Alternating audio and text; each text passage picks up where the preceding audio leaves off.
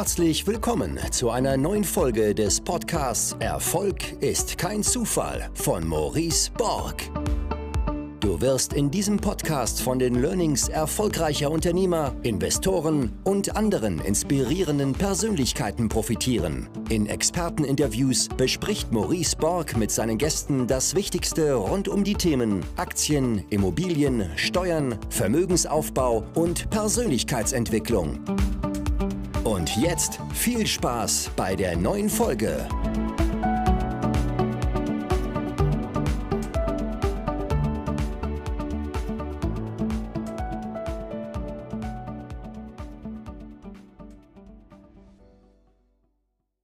Yes, heute eine richtig inspirierende Podcast-Folge mit meinem absoluten Lieblingsautor Lars Ament. Ich habe seine Bücher Why Not, It's All Good, Where's the Love oder Rock Your Life wirklich verschlungen. Genau in dieser Reihenfolge empfehle ich sie auch. Und auch die Podcast-Folge heute mit ihm sollte mich nicht enttäuschen. Ganz im Gegenteil. Ich fand das Gespräch mega wertvoll. Und bevor es losgeht, möchte ich noch einen Hinweis machen. Am 1.10. nehme ich in meinem Netzwerk die wichtigste Stunde wieder neue Teilnehmer auf.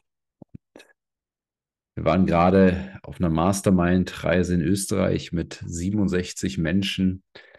Es war wahnsinnig inspirierend, diese Menschen alle live zu sehen, zu sehen, wie aus ja, Internetbekanntschaften, Freundschaften entstehen. Ich habe den Olli wieder getroffen, der hat vor einem Jahr auf der Mastermind-Reise von mir den Fabian kennengelernt. Ähm, die beiden haben daraufhin ein Unternehmen zusammengegründet, was sie jetzt verkauft haben, wo sie jetzt den Exit hingelegt haben. Also es ist Wahnsinn, was Netzwerk bedeutet, was es bedeutet, die richtigen Menschen kennenzulernen.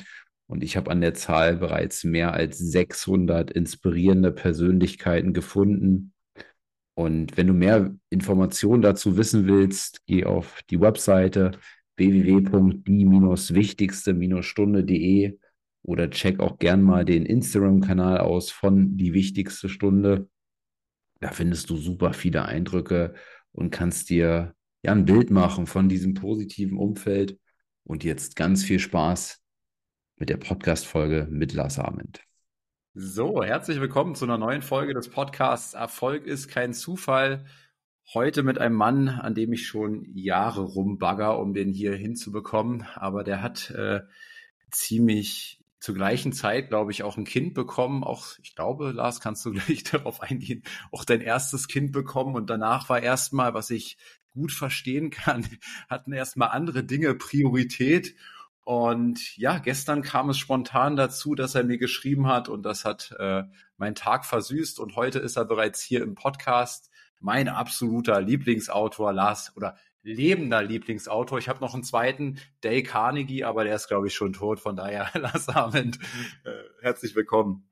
Vielen Dank, mein Lieber, für die Einladung. Und ich muss mich auch nochmal entschuldigen. Und kann man sich, glaube ich, dann vielleicht auch so ein Beispiel dran nehmen. Ähm, du hast mir vor vielen Monaten schon mal geschrieben, ob ich nicht Lust hätte, zu dir in den Podcast zu kommen. Und ich habe einfach vergessen zu antworten. Damals. Und dann gibt es immer zwei Arten, darauf zu reagieren. Es gibt manche Menschen, die reagieren dann total gepisst, weil sie es persönlich nehmen. Dann kommt dann irgendwann so eine Antwort wie, oder so eine zweite, dritte Nachricht, sowas wie, ich bin total enttäuscht von dir, ich habe gedacht, du bist cool und so, jetzt antwortest du nicht und so, ich entfolge dir jetzt. Ja, also ist mir alles schon passiert. Oder man fragt einfach nochmal nach. Oder man wartet, so wie in unserem Fall, hat nämlich gestern mir jemand geschrieben, den du kennst. Und sie meinte, ey, der Maurice wäre eigentlich ein cooler Gesprächspartner. Und da habe ich mich dran erinnert, ey, krass, ja genau, du hast mir doch mal geschrieben vor ja, paar Monaten. Und in dem Augenblick habe ich mich dran erinnert und habe dir geschrieben und habe gesagt, hey Maurice, ich hätte morgen Zeit. Wie sieht's aus? Hast du Bock? Ja. Und nee. so und so geht's manchmal. Also man bitte an alle, die das hören, schreibt die Leute an, kommuniziert, fragt und fragt auch nochmal nach. Ja, ich, ich kenne das selber ganz gut auch bei Instagram. Ähm, inzwischen auch, glaube ich, 24.000 Menschen, die mir dort folgen und ähm, da kommt so eine Nachricht rein, dann nehme ich sie manchmal wahr, will auch später nochmal antworten dann ist später und ich habe da keine Übersicht mehr in diesen ganzen Nachrichten. Ich habe da keine Prioritätsliste. Ich kann die nicht irgendwie in unterschiedliche Ordner schieben, so dass ich mir dann ein System aufbaue. Ne? Deswegen, ähm, das kann ich schon sehr gut verstehen und ähm, tatsächlich, ich habe gestern auch bei uns im Netzwerk, wir haben so einen Erfolgschannel und habe ich gesagt, ähm, der größte Erfolg ist gar nicht, dass du heute da sitzt, sondern dass ich einen Menschen habe, der sich so für mich einsetzt, völlig selbstlos und dir schreibt, ja, hey, ähm, ähm, hast du nicht mal Bock jetzt mit Maurice zu sprechen? Das fand ich, das hat mich wirklich äh, äh, sehr gerührt und äh, ja, der Podcast vielleicht, um mal ein bisschen ins Thema auch einzusteigen, Lars, der Podcast heißt Erfolg ist kein Zufall. Äh, mich interessiert, äh, wie du für dich heute Erfolg definierst und ob du im Laufe deines Lebens diese Definition häufiger angepasst hast oder ob diese heutige Definition bei dir erst reifen musste. Also, es war auf jeden Fall ein Prozess und auch eine Reise und auch meine Definition von Erfolg hat sich im Laufe der Jahre auf jeden Fall verändert. Und man sollte auch jedem Menschen das zugestehen. Also als ich 17 war, 18 war, wollte ich auf jeden Fall Millionär werden und ein krasses Leben führen und Superstar sein und all das. Zehn Jahre später war vielleicht so dieser Wunsch, Millionär zu werden und Superstar und all das immer noch da. Aber da hat angefangen in mir etwas zu reifen, indem ich verstanden habe, es geht gar nicht darum, etwas zu erreichen, sondern es geht in Wahrheit darum, es zu tun. Also die Dinge zu tun, die du gerne magst. Das ist in Wahrheit der echte Erfolg. Wenn du ein, ein Buch schreibst, wie, ja, in meinem Fall, ich mache das jedes Jahr, in den letzten zwölf Jahren habe ich zwölf Bücher geschrieben, jedes Jahr ein Buch und überhaupt das tun zu dürfen, was dir Freude macht und davon auch noch deine Miete bezahlen zu können, das ist das Größte überhaupt. Und damals, als ich angefangen habe, Bücher zu schreiben, da war ich 29, da wollte ich schon auf Platz eins stehen und wollte mega erfolgreich sein im Außen.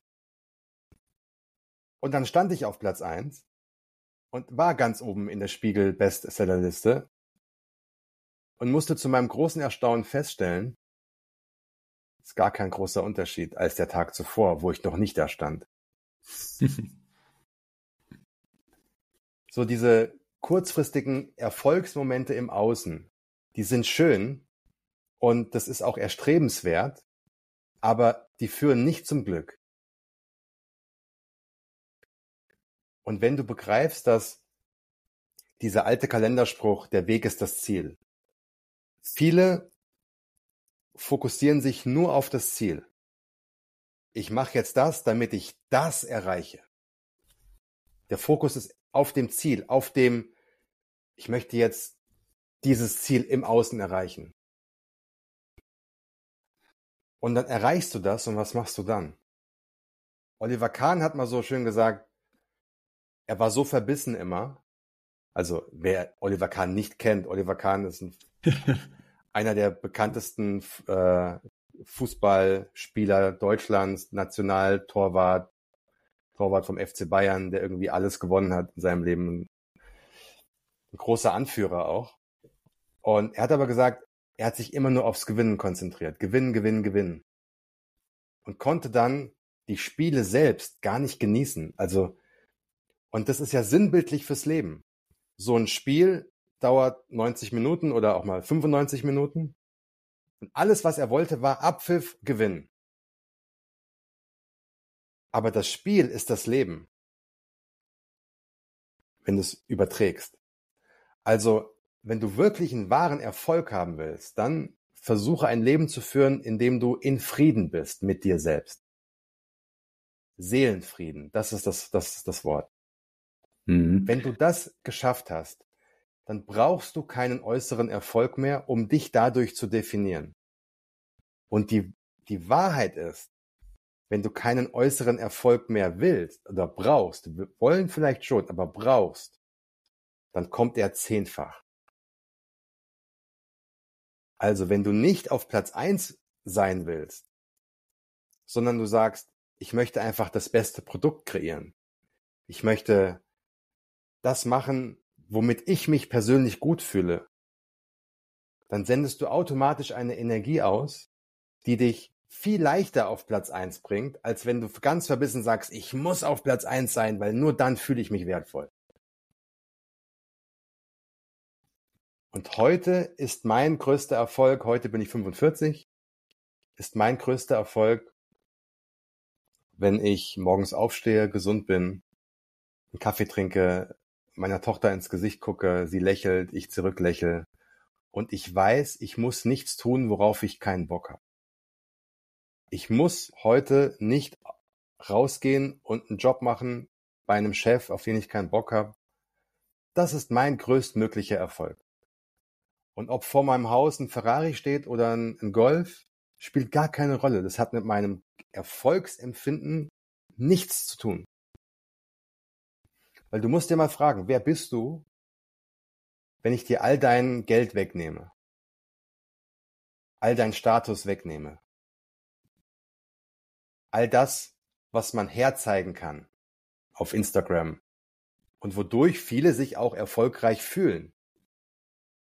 Was passiert, wenn ich dir das wegnehme? Wer bist du dann? Hast du dann immer noch das Selbstbewusstsein? Wahres Selbstbewusstsein ist innere Stärke. Zu wissen, es kommt nicht darauf an, ob ich 1000 Euro oder 10.000 Euro oder 10 Euro auf dem Konto habe oder 10 Millionen. Es kommt darauf an, wie du dich selbst fühlst in dieser Welt, wie du dich selbst siehst in dieser Welt. Das ist wahres Selbstbewusstsein. Und was denkst du, warum du nach deiner Definition so erfolgreich bist? Zum Beispiel welche Umstände, welche Charaktereigenschaften von dir, vielleicht auch welche Routinen haben dazu geführt, dass du da bist, wo du stehst? Ich versuche so authentisch wie möglich zu sein und ich erzähle den Leuten keinen Bullshit. Ich versuche, kein Arschloch zu sein. das ist in der heutigen Welt manchmal gar nicht so einfach, aber ich versuche den Menschen einfach nichts vorzuspielen und zu sagen, hey, ich bin ein ganz normaler Typ, so wie du und ich. Oder ich bin ein ganz normaler Typ, so wie du.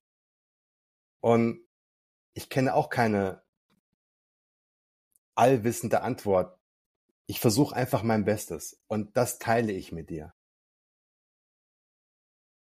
Und wenn du dich selbst nicht erhöhst, nur weil du mal in der Zeitung standest oder mal im Fernsehen warst und jetzt auf einmal glaubst, du bist was Besseres, sondern du verstehst, wir sind alle hier gemeinsam auf dieser Reise. Vielleicht sitzen wir in einem anderen Boot und fahren unterschiedlich schnell, aber am Ende haben wir alle ähnliche Träume, wir haben alle ähnliche Ideen vom Leben.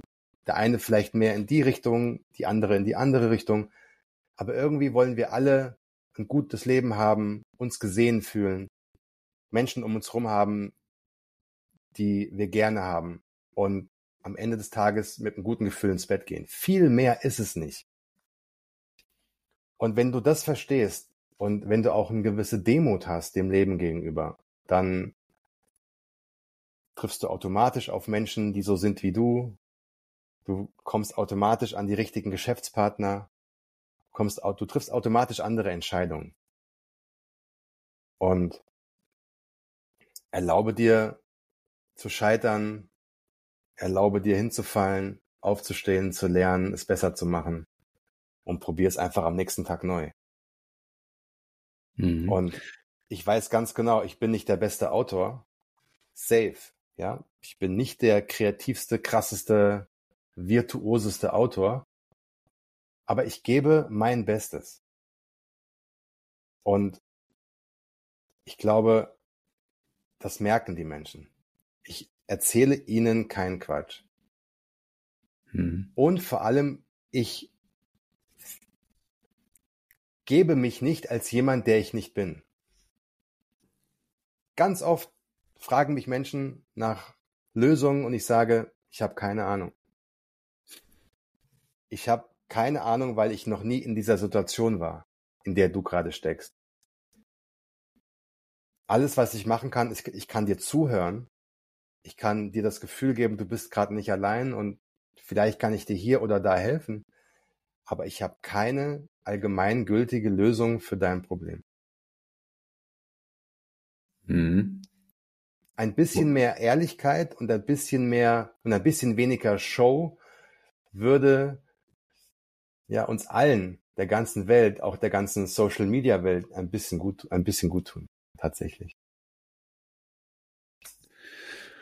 Und ich habe dich ein Stück weit verfolgt und auch immer wieder gemerkt, wie du so nach gefühlt so nach neuen Zielen gesucht hast, ähm, auch mit deinem eigenen Podcast, da warst du auch in Phasen drin, wo du gesagt hast, naja, ist es noch das, was ich will, was mich hier ausfüllt? Ähm, ich selbst, ich habe gemerkt für mich, ich habe ich habe mir vor vielen Jahren mal so ein Vision Board erstellt ähm, und habe äh, Dinge ausgedruckt und daran geheftet, äh, äh, die mir damals wichtig erschienen für mein Leben und ähm, habe die, hab die jetzt schrittweise erreicht und äh, bei Social Media, wer mir lange folgt, der hat das so ein bisschen mitbekommen, wie ich es dann auch ähm, erreicht habe, auch materielle Dinge und so weiter. Und letztens wurde ich gefragt, Maurice, was, was, wie änderst du denn jetzt dein Vision Board? Du hast ja fast alles dort erreicht, ja. Und bei dieser Frage dachte ich mir so, puh, jetzt, jetzt habe ich das mal erreicht. Also für mich ist gerade mein größtes Ziel, mal kein Ziel zu haben. Und das ist auch für mich okay, weil ähm, sonst habe ich das Gefühl, immer irgendwelchen Zielen hinterher zu rennen und gar nicht mehr auch mal im, im, im Genießen zu sein. Ähm, wie, wie gehst du damit um? Was sind deine Ziele? Woher schöpfst du auch neue Ziele? Gibt so ein schönes Sprichwort. Das heißt, Manchmal musst du stehen bleiben, damit deine Seele dich einholen kann. Also oft sind wir so gehetzt und rennen von ja, Ziel zu Ziel, haben irgendwas erreicht, können es gar nicht genießen, weil schon das nächste Ziel ansteht.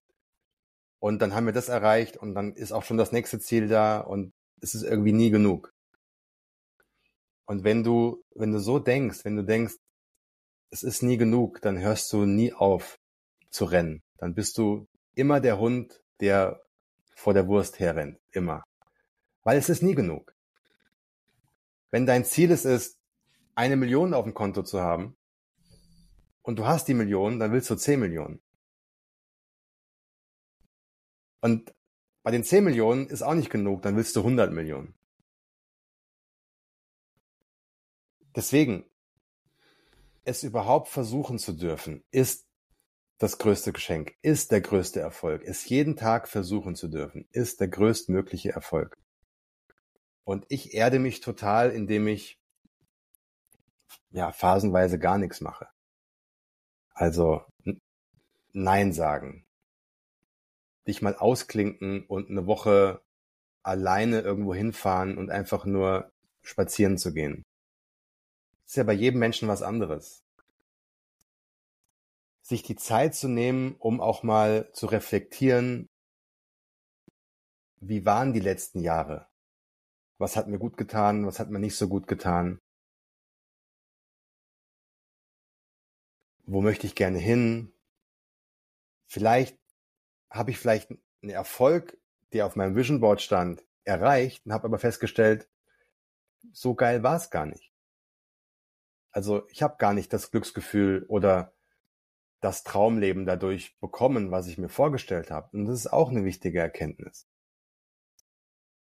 Und sich dann immer zu fragen, wie möchte ich die nächsten Jahre verbringen? Mit welchen Tätigkeiten möchte ich mich beschäftigen? Was interessiert mich? Wo geht mein Herz auf? Mit welchen Menschen möchte ich gerne reden, wie kann ich das schaffen, dass ich die erreiche und so weiter. Ist ja bei jedem Menschen, wie gesagt, was völlig anderes. Mir hat Meditation total geholfen. Vor allem, als ich auch festgestellt habe, dass eigentlich alle Menschen, die ich bewundere, meditieren. Ob das Rockstars sind, ob das krasse Entrepreneurs sind, ob das Schauspieler sind, Sportler, Boxer, Kämpfer. Völlig egal. Kobe Bryant, Michael Jordan. You name it. Völlig egal. Alle meditieren und ziehen aus der Meditation ihre Kraft. Nicht jeder meditiert auf die gleiche Weise, aber jeder hat so seine Form gefunden, weil die alle erkannt haben, ja, was für eine Power da drin steckt. Und in der Meditation kommen dir ganz oft Antworten auf Fragen, die ja sich man manchmal sogar gar nicht bewusst gestellt hat. Manchmal komme ich aus der Meditation raus und denke, ah krass, wo kam der Gedanke auf einmal her? Interessant, da bleibe ich mal dran. Und guck mal, wo mich der Gedanke hinführt. Und wenn man sich überlegt, dass der Großteil des Lebens darin besteht, etwas zu tun und nicht etwas zu erreichen, sollte man sich fragen, was macht einem Spaß? Das bedeutet nicht, dass jeder Aspekt des Weges einem total viel Spaß machen muss, aber so im, im Großen und Ganzen, was macht mir Freude? Und wenn du dann dir ein Leben aufbaust, wo du es, das dir erlaubt, dich damit zu beschäftigen, das ist der Gamechanger. Und ob du mhm. damit Millionär wirst oder nicht, spielt nicht so eine große Rolle. Es geht im Leben nicht darum, eine große Zahl auf dem Konto zu haben. Es geht darum, mit Menschen, die man mag, einen Weg zu gehen, der für einen selbst Sinn ergibt. Das ist das A und O. Und natürlich, du brauchst ein bisschen Kohle in der Tasche, du brauchst ein Dach über dem Kopf, du brauchst was zu essen, was zu trinken. Aber das Allerwichtigste ist gute Beziehung. Du hast vorhin das Wort Netzwerk genannt. Ja? Hab ein gutes Netzwerk, bau dir ein Leben auf, in dem Menschen teilhaben, ja, mit denen du dich austauschst, bei denen du nicht, dich nicht verstellen musst, die dich supporten, die du supportest. Und dann geh mit diesen Menschen durch die Welt und die Ergebnisse werden dich völlig umhauen. Mhm. Ich hatte es äh, anfangs ja gesagt, ich glaube, ähm, du bist ähnlich Vater geworden zur selben Zeit wie ich auch selbst. Ich habe vor einigen Wochen die Reportage über Conor McGregor gesehen. Der sagte mhm. dort einen Satz, ähm, wer, wer keine Kinder hat, hat noch nie geliebt. Ähm, ich würde das vielleicht ein bisschen anders beschreiben, aber äh, die Liebe zu meinem Kind ist wahrscheinlich die bedingungsloseste Liebe, äh, die ich kennenlernen durfte. Die letzten zwei Jahre, Aaron ist äh, am 27.08. zwei geworden. Ähm, die waren aber auch mitunter die härtesten meines Lebens, muss ich sagen. Ich bin selbst auch jemand, der, der ist jeden Tag zu Hause. Ich arbeite von zu Hause aus. Ähm, ich habe ein paar Bekannte, denen ich dann gefragt habe, wie empfindest du das so als Vater? Wie hast du die ersten, meinetwegen, zwei Jahre empfunden? Da meinten die, ach du, das war ja gar nicht so stressig. Und dann habe ich gefragt, und äh, wann gehst du so zur Arbeit? naja, ich gehe so um 7, 7.30 aus dem Haus, komme um 19 Uhr wieder. Ähm, dann war mir klar, okay, der erlebt auch gar nicht so viel davon mit, ja. Ähm, wie hast du dieses ganze Vatersein ähm, für dich erlebt und wie hast du dich verändert und wie hat auch die Beziehung zu deiner Frau sich für verändert? Also, ich habe ja eine ähnliche Situation. Ich arbeite auch von zu Hause aus. Bedeutet, ich bin, wenn ich mal nicht auf Tour bin oder mal auf einem Event bin oder so, fast immer auch zu Hause. Mein Arbeitszimmer ist zu Hause, das heißt, ich bin ich bin da, ich habe kein Büro, ich verlasse die Wohnung morgens nicht. Das heißt, du bist natürlich immer da, obwohl du nicht da bist. Und ähm, auch wenn du arbeitest, bist du immer auch irgendwie da. Das heißt, es ist schon kräftezehrend, aber es ist gleichzeitig das Allergrößte. Und ja, was Connor gesagt hat, ich kann das nachempfinden, wie er das meint. Das bedeutet aber nicht, dass Menschen, die keine Kinder haben oder keine Kinder haben können oder wollen, in einer Partnerschaft nicht ein nicht genauso eine ähnliche Form von Liebe empfinden können. Ähm, aber es stimmt, ich habe auch noch nie so eine krasse Liebe empfunden wie zu meinem Kind. Und ich würde sofort für mein Kind sterben, sofort, ohne auch nur mit einer Wimper zu zucken und würde das Wertvollste opfern, was ich habe, mein Leben. Und das kann man eigentlich auch erst dann verstehen, wenn man Vater oder Mutter geworden ist. Es macht ja eigentlich rational betrachtet keinen Sinn. Du gibst dein Leben her und dann bist du weg für einen fremden Menschen. Rational macht es keinen Sinn. Und auch, ähm, ja, so, es macht, macht keinen Sinn. Aber es muss auch nicht alles einen Sinn ergeben im Leben. Und ja, es waren spannende zwei Jahre, krasse Jahre. Die Beziehung zwischen mir und meiner Freundin ist nochmal extrem gewachsen in der Zeit. Ähm, wir haben so viel gesprochen, geredet, geweint, uns ausgetauscht, uns den Rücken freigehalten, mal ich ihr, mal sie mir.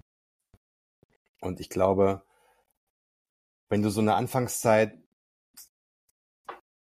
überstehst, Partnerschaft verändert sich, wird extrem auf die Probe gestellt in gewissen Situationen, weil auf einmal ja einfach das Kind neue Regeln erstellt hat.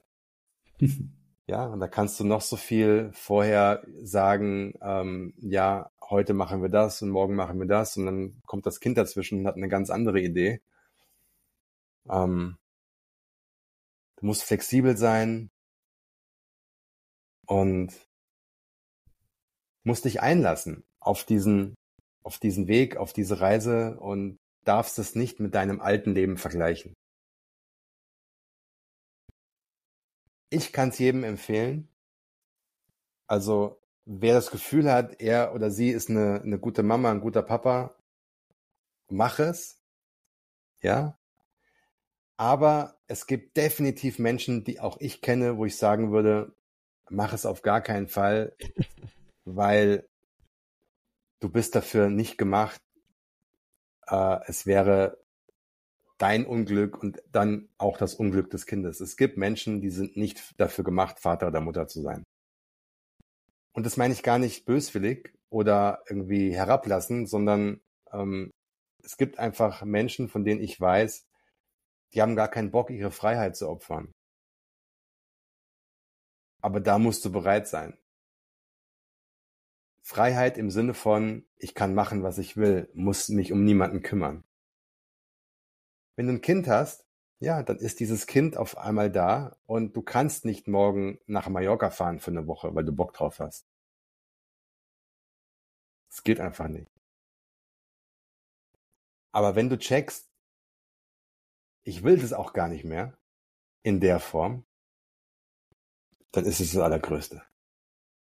Heute Morgen zum Beispiel, man sieht es nicht mehr, weil ich schon duschen war. Aber heute Morgen hat mich meine Tochter geweckt und hat mir das Gesicht angemalt wie so eine Katze mit Gesichtsfarbe. Ja, weil wir gestern König der Löwen geguckt haben und äh, dann hat sie mich angemalt wie so ein, wie so ein Raubkätzchen. Und dann zu sehen, wie, wie viel Spaß sie, sie dabei hat und wie viel Freude und wie sie lacht und wie toll sie das findet. Ist einfach mit nichts zu vergleichen. Und ja, es war schon krass, schön, herausfordernd. Ich habe extrem viel gelernt über mich, meine Partnerin, über auch die Kraft einer Beziehung. Aber ich kenne auch genug Menschen, die in der Phase schon sich getrennt haben von ihren Partnern, weil sie es einfach nicht ausgehalten haben. Was war so dein, dein wichtiges, wichtigstes Neudeutsch Learning in der Phase? Dass man mit Kommunikation, vor allem in der Partnerschaft, fast alles lösen kann. Das wusste ich schon vorher, aber das wurde mir jetzt nochmal wirklich ganz, ganz deutlich vor Augen geführt. Reden, reden, reden. Wenn dir was auf dem Herzen liegt, sprich es aus. Wenn dir was auf den Sack geht, sprich es aus. Und erwarte nicht, dass dein Partner deine Gedanken lesen kann. Oftmals sprechen wir nämlich unsere Gedanken nicht laut aus, erwarten aber, dass unser Partner versteht, was wir meinen. Und vor allem in so einer krassen Zeit, wo ja alles sich verändert, ist Kommunikation das A und O. Mhm. Du hast von Gedanken gesprochen. Wahrscheinlich wirst du das Buch kennen. So wie wir denken, so leben wir. So heißt es, glaube ich, von, von James Allen. Ähm, ich mag das sehr, weil das irgendwie 1903 oder so geschrieben mhm. ist und ich einfach faszinierend finde, dass, dass so ein Wissen ähm, schon damals existierte. Und mich interessiert mal, wie gelingt es dir, dass du vielleicht zumindest größtenteils Herr deiner Gedanken und nicht Opfer deiner Gedanken bist? Also mittlerweile weiß ich natürlich, dass ich nicht meine Gedanken bin.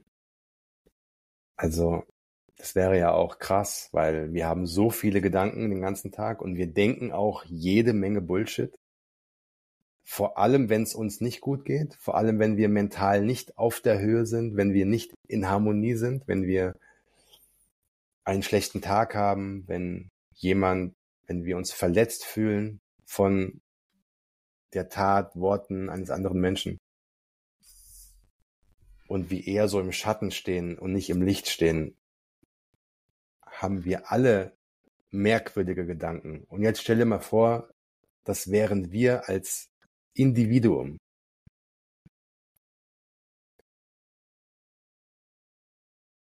Wir müssen verstehen, dass eben unser Ego zu uns spricht, diese Stimme im Kopf, das sind unter Umständen, sind das unsere Eltern. Wir hören manchmal zwar uns selbst reden, aber es ist die Mama oder der Papa, der zu uns spricht. Es ist die Gesellschaft, die zu uns spricht. Es sind die Ängste von außen, die zu uns sprechen und zu verstehen, okay, nicht alles, was ich denke, ist die Wahrheit.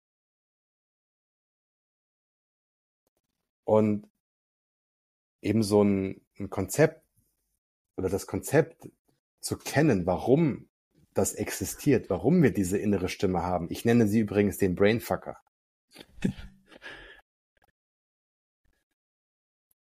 Die Natur hat es eingestellt, damit wir überleben. Diese Stimme will uns vor Gefahr schützen. Die Stimme hat überhaupt kein Interesse daran, dass es uns gut geht, dass wir glücklich sind. Das ist nicht der Sinn und Zweck dieser Stimme. Die Stimme ist einzig und allein da, von der Natur so eingestellt, dass wir überleben. Die Stimme ist unser Überlebensmodus. Also die Stimme wird dann zufrieden sein, wenn du quasi dein Haus nicht verlässt und nichts machst, mit niemandem sprichst und einfach nur vor dich hin vegetierst. Weil dann überlebst du, dann bist du quasi geschützt vor äußerer Gefahr. Aber wir leben nicht mehr in dieser Welt, wo, wenn wir rausgehen, der Säbelzahntiger um die Ecke kommt und uns aufspießt.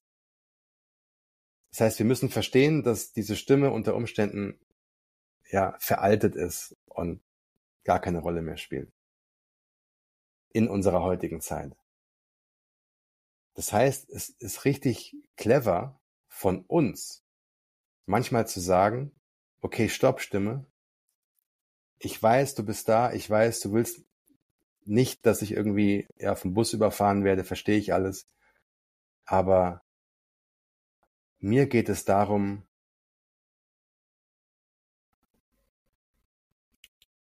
meinen Weg zu finden. Und danke für dich, dass du da bist, aber ich gehe jetzt mal raus und ich sehe dich heute Abend und werde dir erzählen, was für einen geilen Tag ich hatte. Und dann möchte ich mal wissen, was du dann zu sagen hast. Weil diese innere Stimme möchte nicht, dass, dass es uns gut geht, weil sie hat, sie ist nicht darauf programmiert. Allein das zu wissen, führt schon zu so viel Erleichterung. Und wie gehst du damit um, wenn du schlecht gelaunt bist, vielleicht mit schlechter Laune aufwachst, vielleicht dann auch diese Stimme kommt und du kommst in so eine negative Gedankenspirale. Ich persönlich habe jetzt auch schon viel gelesen und ähm, würde sagen, dieses Bewusstsein habe ich nun auch, aber mir gelingt es trotzdem häufig noch nicht, da rauszukommen, ja, aus diesem, aus dieser Negativität meiner Gedanken dann sozusagen, dass sie Einfluss auf meine Gefühlswelt hat. Natürlich habe ich das. Also ich laufe nicht wie ein Glücksflummi durch die Gegend und es ist alles immer rosarot und super toll. Das wäre ja auch affig, weil es einfach nicht realistisch ist. Niemand hat das. Auch nicht Tony Robbins und auch nicht der Dalai Lama. Ganz einfach aber indem du dich bewusst immer wieder daran erinnerst, ah, okay, rausgehen aus dem Unbewussten, weil du stehst morgens auf, hast schlechte Laune und denkst, alles ist Kacke, dann bist du im Unbewussten. Sobald du verstehst, alles klar, ich habe jetzt schlechte Laune und das dann auch bewusst wahrnimmst, dann darfst du so lange schlechte Laune haben, wie du willst, weil du verstehst, du machst das kontrolliert. Ich habe, ich weiß, ich habe jetzt schlechte Laune. Ich erlaube mir jetzt auch schlechte Laune zu haben. Und allein dann checkst du irgendwann schon, ah, okay, es macht eigentlich keinen Sinn, hier schlechte Laune zu haben. Oder du hast ganz bewusst den ganzen Tag schlechte Laune. Das habe ich dann auch manchmal. Dann sage ich, alles klar, heute ist nicht mein Tag, ich sag alles ab und gucke den ganzen Tag Netflix, bleib im Bett liegen. Scheiß drauf. Aber auch das mache ich dann bewusst. Dann bestelle ich mir eine Pizza und trinke eine Cola und ich weiß, die Pizza tut mir, nicht gut, tut mir nicht gut, die Cola tut mir nicht gut. Aber manchmal braucht man das, um dann am nächsten Tag wieder bei neu durchzustarten.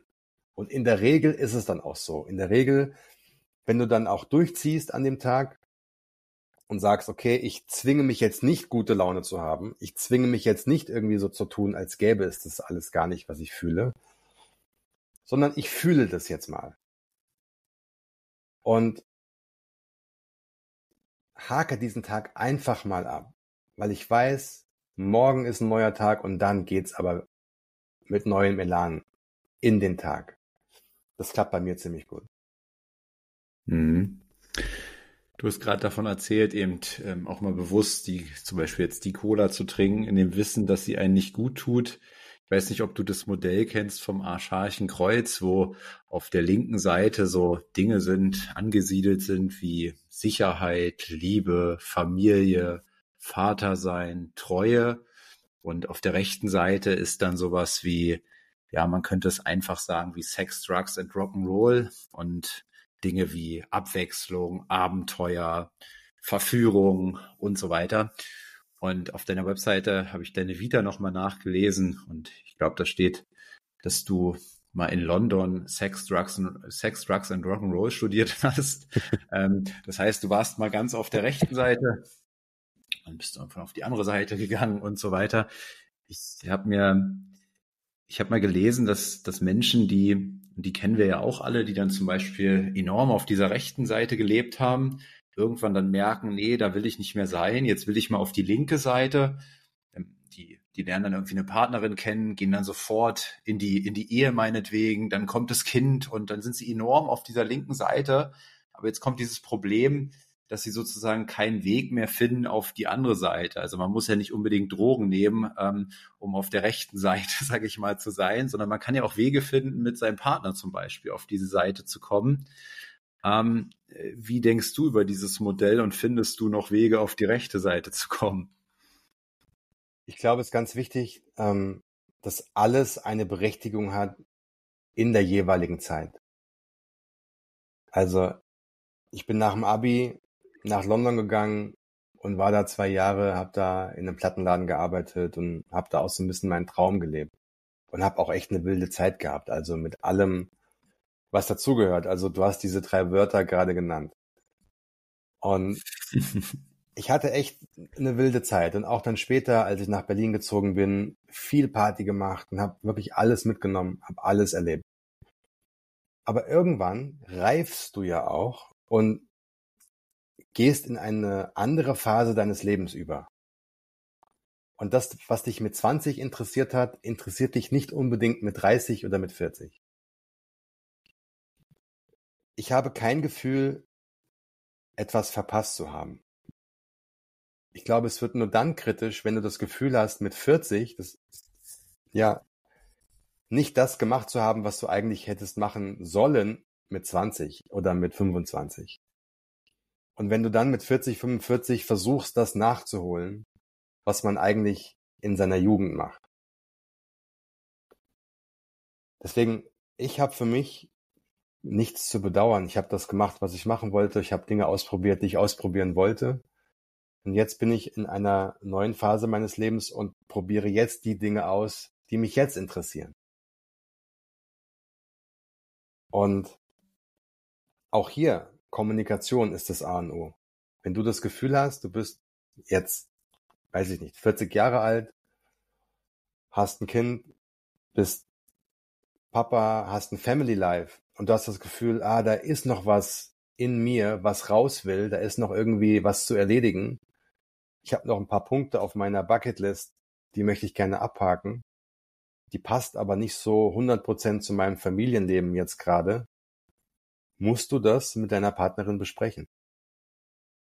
Weil du wirst ja sonst unglücklich. Wenn du weißt, die nächsten 50 Jahre werde ich immer irgendwie, ja, dieses Unerreichte, dieses, dieses Nicht-Getane mit mir herumschleppen. Und das ist manchmal schwer, manchmal gar nicht so schwer, manchmal, ja, bekommt man ganz aufschlussreiche Erkenntnisse, wenn man mit seiner Partnerin oder mit seinem Partner darüber spricht.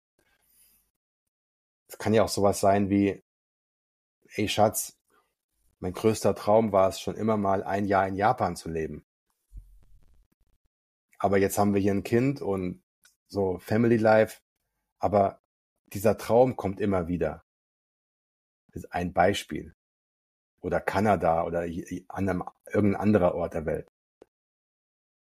ich sag dir das einfach mal, weil wir gemeinsam durchs Leben gehen und lass uns mal darüber reden. Was hältst du denn von dieser Idee? Mal ganz abstrakt. Und vielleicht sagt deine Partnerin zu dir, ja, ah, das ist ja interessant, weil ich habe eine ganz ähnliche, ich hatte früher mal einen ganz ähnlichen Traum. Oder sie sagt, egal wo du hin willst, ich komme mit ich habe eh keinen Bock mehr auf meinen Job, komm, lass uns unsere Jobs kündigen und wir ziehen nach Japan. Das ist jetzt natürlich ganz einfach gesagt. ja, und in der Regel ist die, die Realität nicht so einfach, aber du weißt es nicht, wenn du nicht kommunizierst, wenn du es nicht sagst.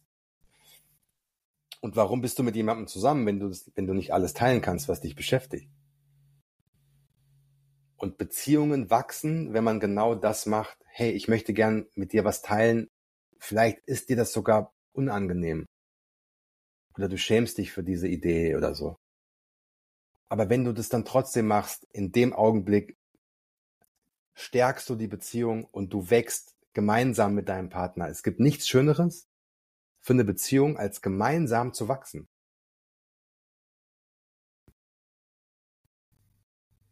Mhm. Du bist Life Coach und ich könnte mir vorstellen, da begegnet dir oft die Frage von Menschen, wie man im Leben sein Warum findet. Denn danach streben wir ja alle schließlich. Was ist da dein Weg, deine Antwort drauf?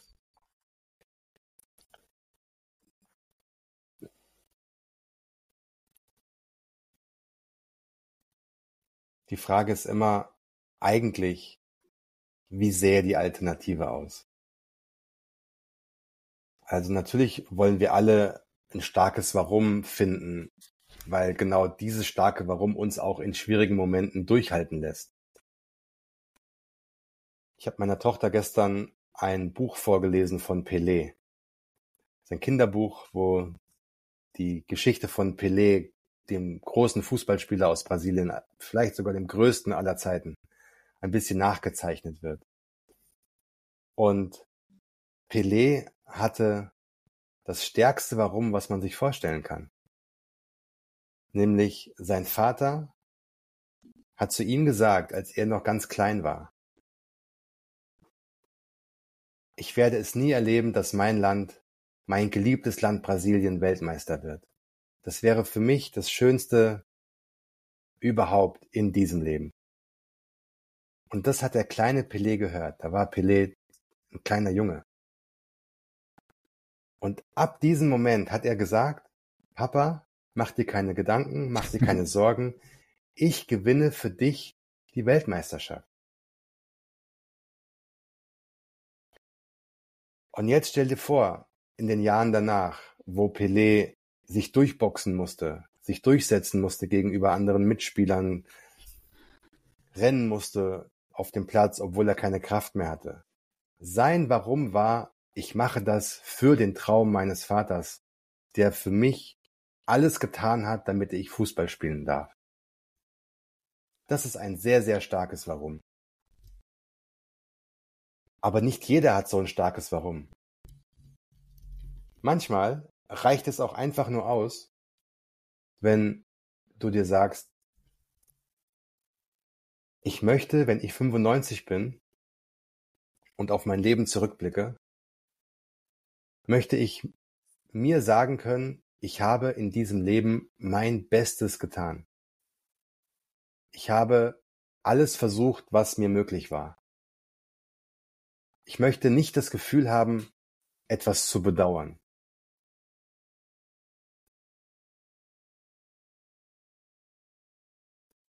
Ja.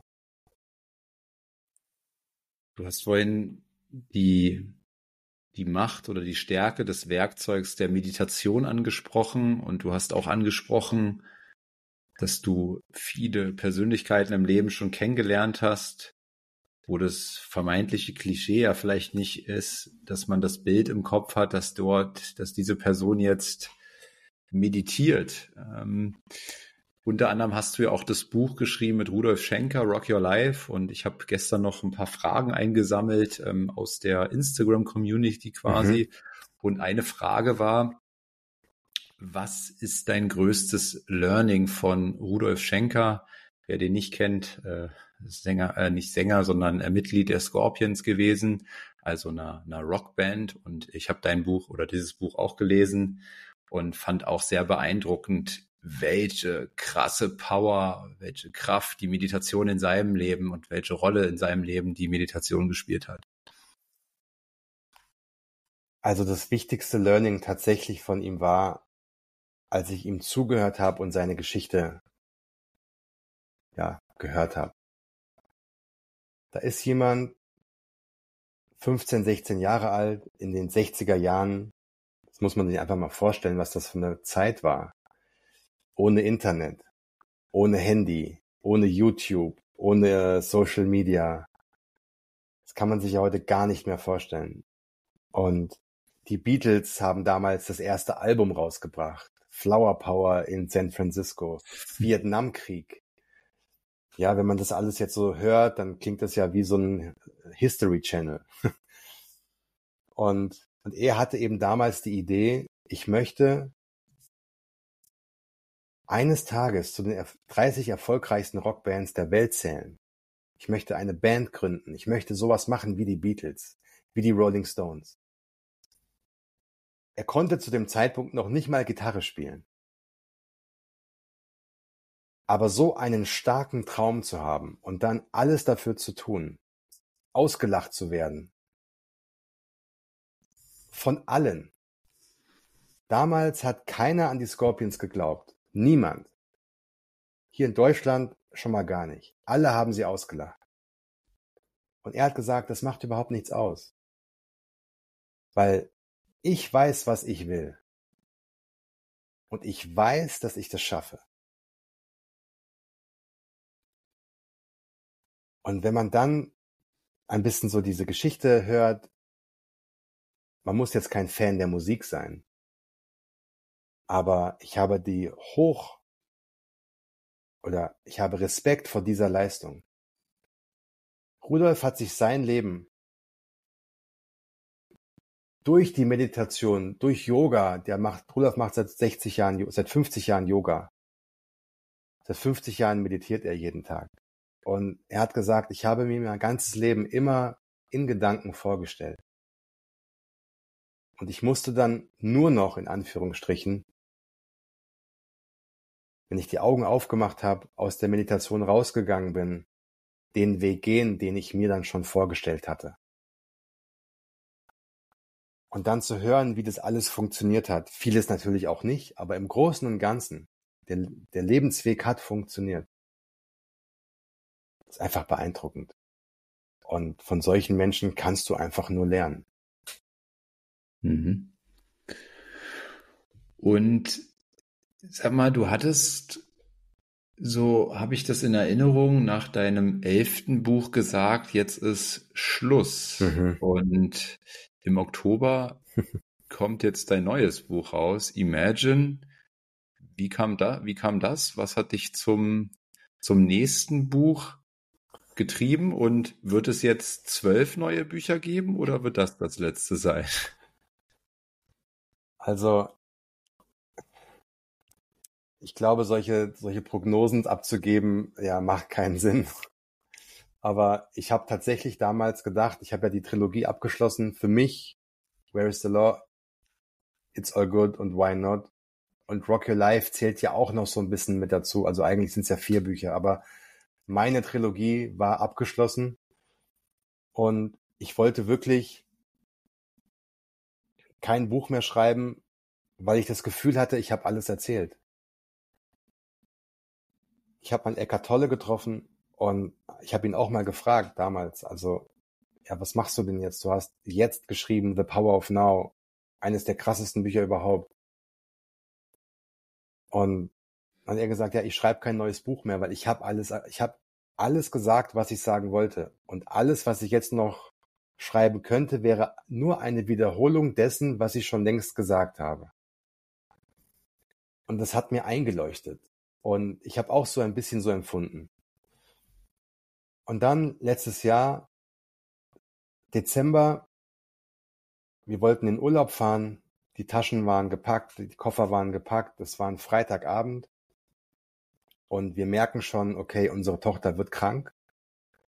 Und am Samstagmorgen wachen wir auf und unsere Tochter bekommt kaum Luft. Und merken hohes Fieber und das ganze Programm. Also, was machen wir? Anstatt in den Urlaub zu fahren, sind wir ins Krankenhaus gefahren. Und damals ging so ein Virus rum, der vor allem die, die Bronchien und die Lungen von Kleinkindern angegriffen hat. Und alle Kinderstationen auf den Krankenhäusern waren voll. Auch die Nachrichten waren voll damit und sind auch viele Kinder gestorben tatsächlich. Das Kind vor uns in der Notaufnahme ist auch direkt auf die Intensivstation gekommen. Und ja, unsere Tochter hat dieses Virus auch gehabt und aber es war nicht so schlimm. Nach ein paar Tagen war sie wieder einigermaßen fit.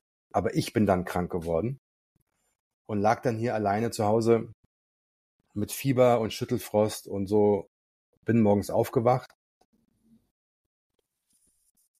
und hatte auf einmal diese Geschichte im Kopf. Und ich hatte immer schon dieses Bild vor Augen, schon seit vielen, vielen Jahren von einem alten Mann, der im Plattenladen steht. Das Bild kannte ich schon, aber ich wusste nie, ja, was das sollte, ob es dazu eine Geschichte gibt, wie sie anfängt, wie sie endet. Ich hatte keine Ahnung. Ich hatte nur dieses Bild von einem alten Mann, der im Plattenladen steht. Und an diesem Morgen kannte ich auf einmal den Anfang der Geschichte. Und dann habe ich mich hingesetzt und habe drei Wochen lang in so einem Fieberwahn durchgeschrieben. Ich habe dann irgendwann zu meiner Freundin gesagt, du, äh, bitte kommt nicht zurück, ich schreibe gerade ein neues Buch. und sie so, was? Was machst du? Ich so, ja, ich weiß, ich, keine Ahnung, aber ich sitze hier und ich schreibe gerade ein neues Buch. Und ich bin voll, ich bin schon voll im Film drin.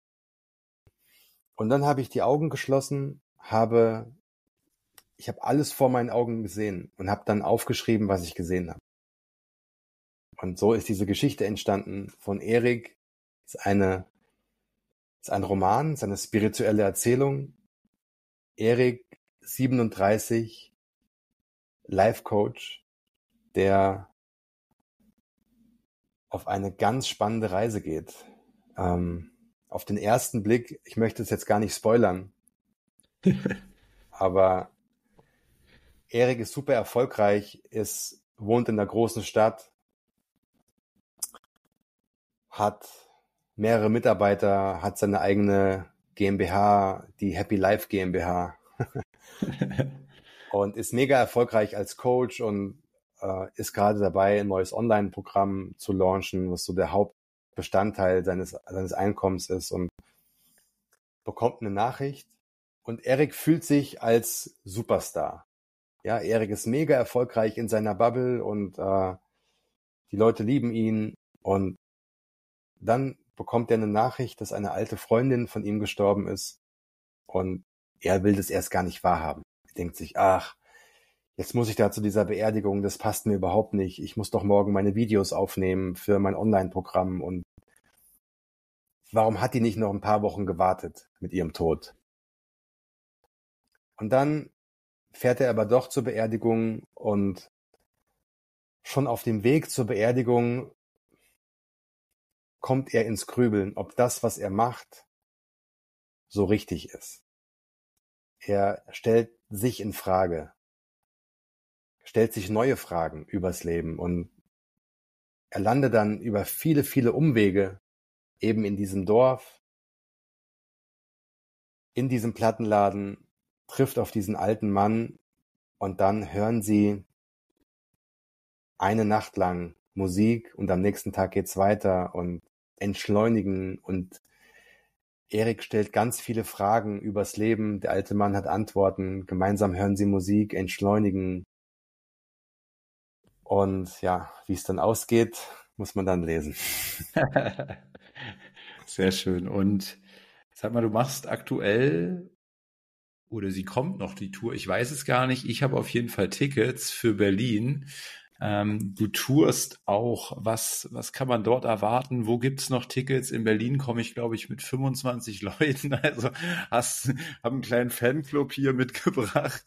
Ja. Ähm, was kann man da erwarten von dir? Also auf jeden Fall eine geile Zeit. Wir werden gemeinsam Musik hören. Wir werden vielleicht tanzen. Wir werden vielleicht meditieren. Wir werden äh, vielleicht gemeinsam singen. Das kommt immer drauf an, wer Bock hat. Ja, also. Und ich werde meine Geschichten erzählen. Wir werden vielleicht hinter das Geheimnis kommen, ja, worauf es ankommt im Leben. Ganz sicher werden wir nach Hause gehen mit einem beseelten Gefühl, dass das Leben gar nicht so schlecht ist, wie wir manchmal glauben. Aber es gibt alles. Es gibt Musik, es gibt Motivation, es gibt gute Menschen, gute Energie. In der einen oder anderen Stadt gibt's noch eine Überraschung. Lasst euch überraschen. Wirklich. Kommt vorbei, bringt eure liebsten Menschen mit. Es gibt ein paar Städte, die sind schon ausverkauft. München zum Beispiel, Hamburg, Düsseldorf. Aber für Berlin gibt's noch Tickets. Für Wien gibt's noch Tickets. Stuttgart, Hannover, Erfurt, Magdeburg, Leipzig, Berlin, Dresden. Also es wird richtig, richtig cool. Kommt vorbei. Cool. Lars, ich freue mich riesig. Danke, dass du heute hier mein Gast warst. Wie immer die Bitte, wenn es euch gefallen hat, äh, teilt den Podcast, bewertet ihn und ja, Lars, wir sehen uns im November. wir sehen uns. Danke für, für alles, mein Lieber, und für deinen Support und dass ich hier bei dir mit deiner Community sprechen durfte und nur Liebe für alle. Sehr gerne. Dann bis dann. Ciao, ciao. Ciao, ciao.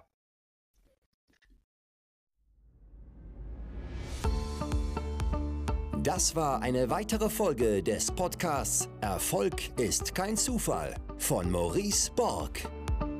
Bitte nimm dir eine Minute und unterstütze uns mit einer Bewertung. Folge Maurice Borg bei Instagram und profitiere von seinen täglichen Buchausschnitten aus den besten Büchern unserer Zeit. Sein Profilname ist mb-maurice-borg.